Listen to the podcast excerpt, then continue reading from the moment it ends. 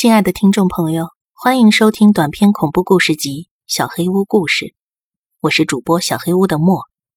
今天的故事叫做《一个叫做 Betty 的洋娃娃》。我有个悲惨的童年，父亲在我出生之前就抛弃了我们母女，而妈妈那时就有严重的毒瘾。我出生之后，他就回归了那种糜烂的生活，我家变成了鸦片的烟窟。我人生刚开始的前五年，就生活在这个充满了药味儿、烟雾弥漫的屋子里。毒品产生的烟从客厅弥漫到走廊，再从下方的门缝钻进我的房间，每天都是那种味道。我妈妈其实也不是什么坏人，她就是个毒品的受害者而已。有闲钱的时候，她也会买些食物放进冰箱里，或者去沃尔玛帮我买几件衣服。我房间里唯一的家具就是一个床垫和一床被单，还有一个蓝白相间的玩具箱。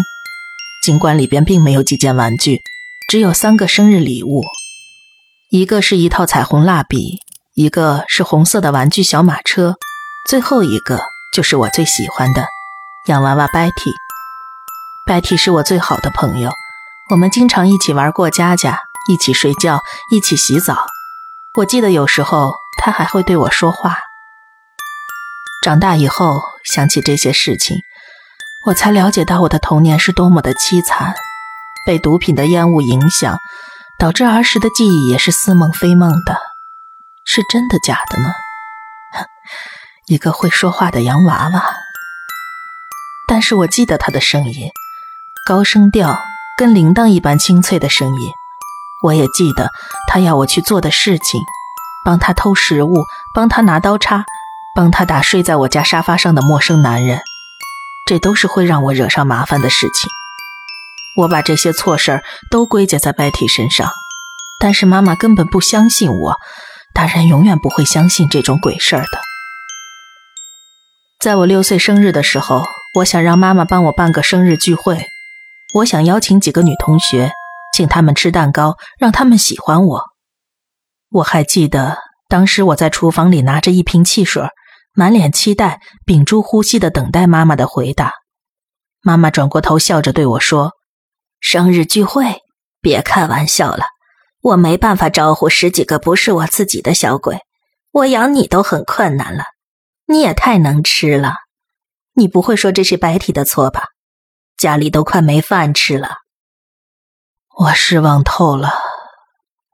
妈妈摇摇头，回到了客厅。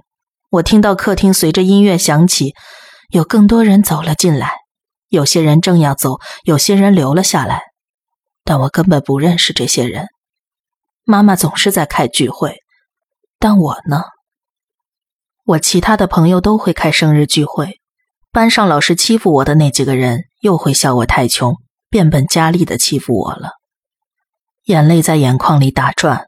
我跑回自己的房间，使劲把门关上。Betty 躺在床上笑着，她总是笑嘻嘻的。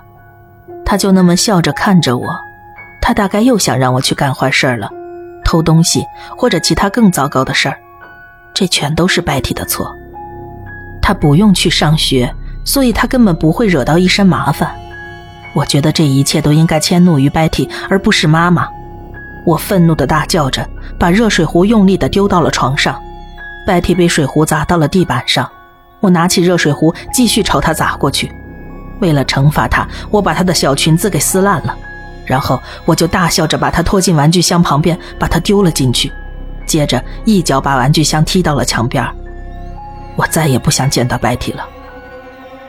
从那以后，我的人生中就再也没有拥有过洋娃娃了。两个礼拜之后。有个警察和两个看起来很友善的阿姨带我离开，并且送我到了新的家，有的吃，有的玩，终于没有毒烟弥漫了。送我到新家之后，警察的车就离开了，我仅有的一件小行李被丢进了杂物间。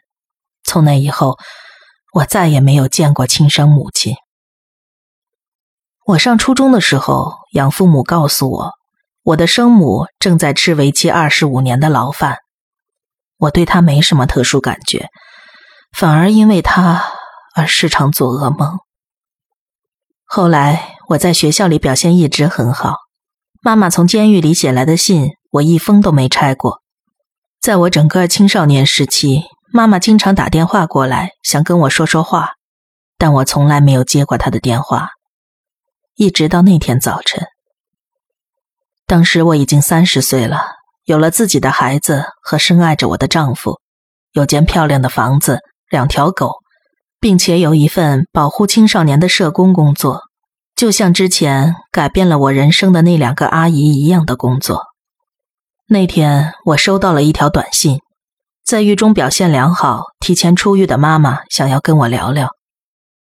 那时候我觉得自己已经足够的坚强，可以跟她说话了。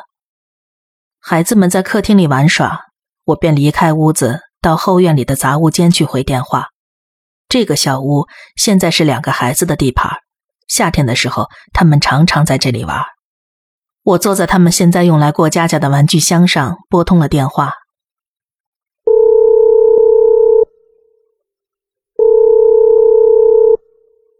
喂，是丽丽吗？妈，你好，最近好吗？丽丽，你终于肯跟我说话了。妈妈知道你现在有自己的家庭和生活了，妈妈想。妈妈想找个机会认识认识他们，我我只是想为之前对你做过的事情道歉，丽丽，妈妈对不起你。你不能接近我的孩子，绝对不行。既然你想跟我说话，那我也要表达自己的立场。鸦片、海洛因那些东西摧毁了你的一生，妈，你差点把我也拖了进去。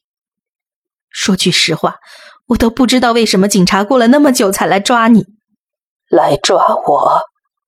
可能你当时看觉得是来抓我的，但我当时什么都不知道。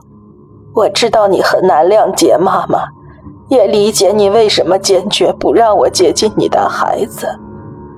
我在牢里写了那么多信，求你原谅，求上帝原谅，求他保佑你，丽丽。白提，我真的对不起你们。嗯，我愣住了。你提白提干嘛？我知道，我知道，丽丽，我知道让他们来家里吸毒都是我的错。但是白婷，要是我当时好好看着，白提就不会不见了。这都是我的错。妈妈哭得更厉害了，我开始不耐烦的用手指敲着屁股底下的玩具箱，看来毒品真的把她的脑子给烧坏了。妈，你提那个娃娃干什么？他有什么好值得你注意的？而且我知道他现在在哪儿。当然了，他就在我屁股下面。你说什么？上帝呀，丽丽，他在哪儿？我稍微挪了一下位置，他就在箱子里啊。我以为妈妈把电话挂了，电话另一端没有任何声音，连喘息声都听不到。你说妹妹在箱子里是什么意思？妹妹，你是不是毒瘾又发作了？说什么呢？那只是个破娃娃，你被逮捕之前我就把它扔进箱子里了。白蒂，上帝呀，丽丽，我不是因为吸毒被抓的。是因为白体失踪了。虽然你管他叫洋娃娃，但我以为你是知道的。上帝，你到底干了什么？你对白体做什么了？我的脑子像被瞬间冷冻了一样，无法思考，无法动弹。我扔下电话，过了好久，站起身。电话里还是传来母亲悲痛的哭声，我胸前感到一阵的刺痛。从前的记忆纷纷的回到了我的脑海中，像是洪水一般涌入我的意识里。我顶着那扇门，已经上了锁的门，我几乎忘记了这扇门的存在。但是，难道真的是小时候的心理创伤和毒品的烟雾影响，让我以为那个小孩就是一个洋娃娃吗？